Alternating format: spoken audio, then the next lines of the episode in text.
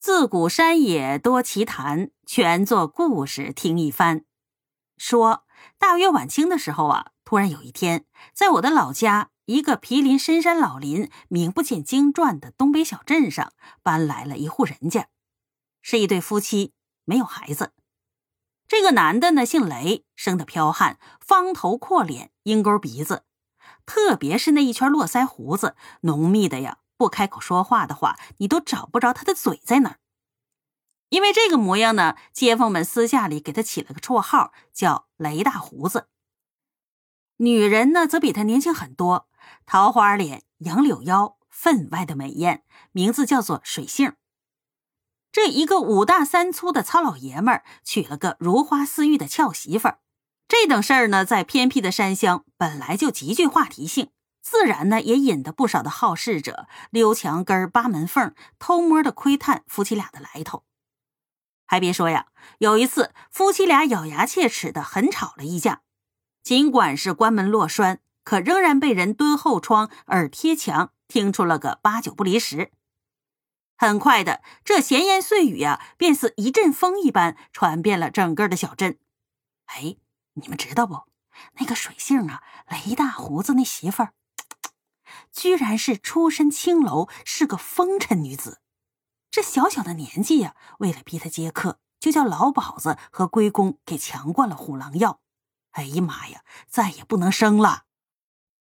这番窥听来的传言呢，抖了抖了水分呐，大抵是属实的。多年以前，这个雷大胡子隔三差五的就往青楼里钻，贪欢找乐。这一来二去的呢，就搭上了水性。也是被他的姿色呀迷得神魂颠倒，找不着北了。后来呢，这雷大胡子就给水性赎了身。据说呀，这个老鸨子笑嘻嘻的下了死手，狠狠的敲了他一大笔的银子。如今呢，安家小镇，这个雷大胡子呢，想要子嗣传宗接代。这个水性一听啊，当场就翻脸了，吵上了。想当初你可是发过誓的，答应我不收偏房，不要孩子。就咱们俩过一辈子，媳妇儿啊，别急眼呐！你看这老子有钱，几辈子都花不完，总是不能等咱俩都死了，扔到大街上去吧？那我不管。水性愤愤地说：“你若是敢反悔，出去胡闹的话，你可别怪老娘翻脸，无情无义。”你啥意思啊？吓唬我呀？雷大胡子的动静越来越小，最终呢，变成了嘟囔。那你有本事，你给我生一个呀！这句话呀，直戳伤疤，很是叫人难受。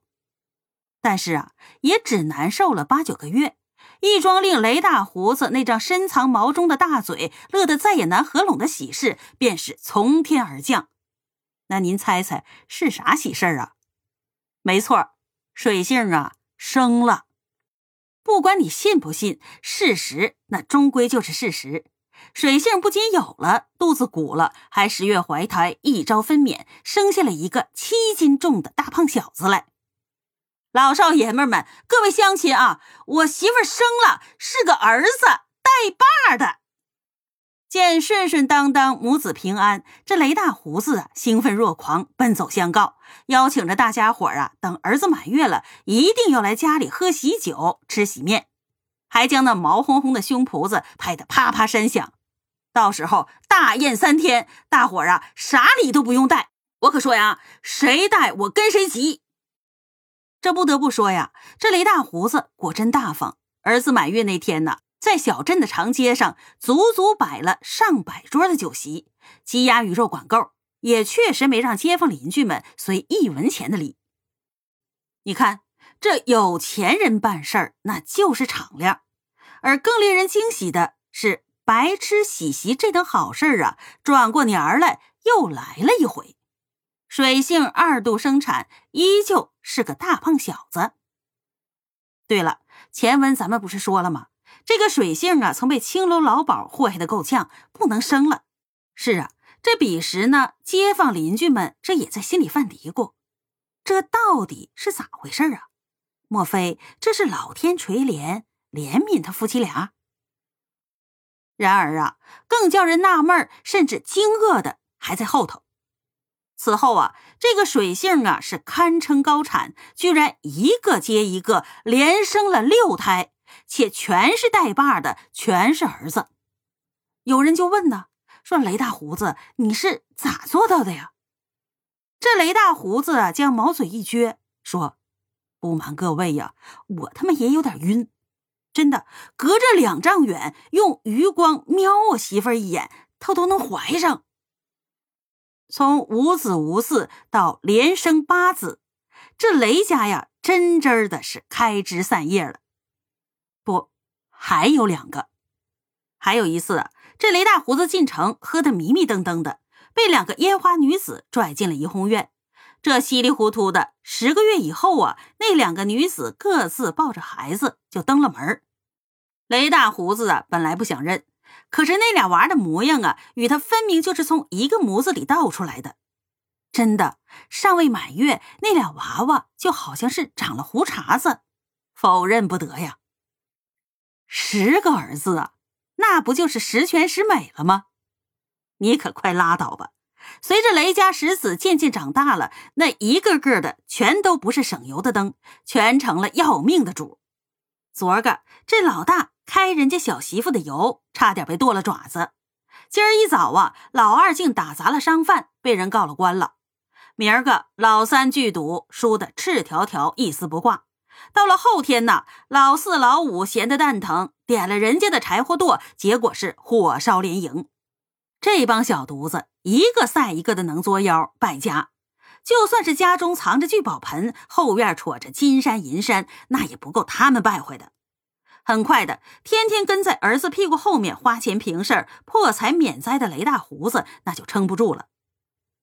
终于有一天呢，瞄到媳妇水性的肚子又隐隐的隆起来了，这雷大胡子顷刻就红了眼睛，犹如中邪了一般，抄起了一把尖刀：“你有完没完呢？啊，你咋还生啊？我的万贯家财都被这帮败家子儿败坏光了！哎呀，救命啊！杀人了！”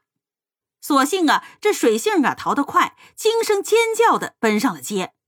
这雷大胡子仍旧不肯善罢甘休，拎着刀紧追不舍。周遭的街坊邻居们闻声赶了过来，从背后抡起了棒子，打晕了他，送到了官府。这雷大胡子啊，真的疯了，是被败家子儿们折腾疯了。跌坐在公堂上，雷大胡子哈哈的大笑一阵，又哇哇的大哭一阵。那动静直叫人头皮发麻，心里发瘆。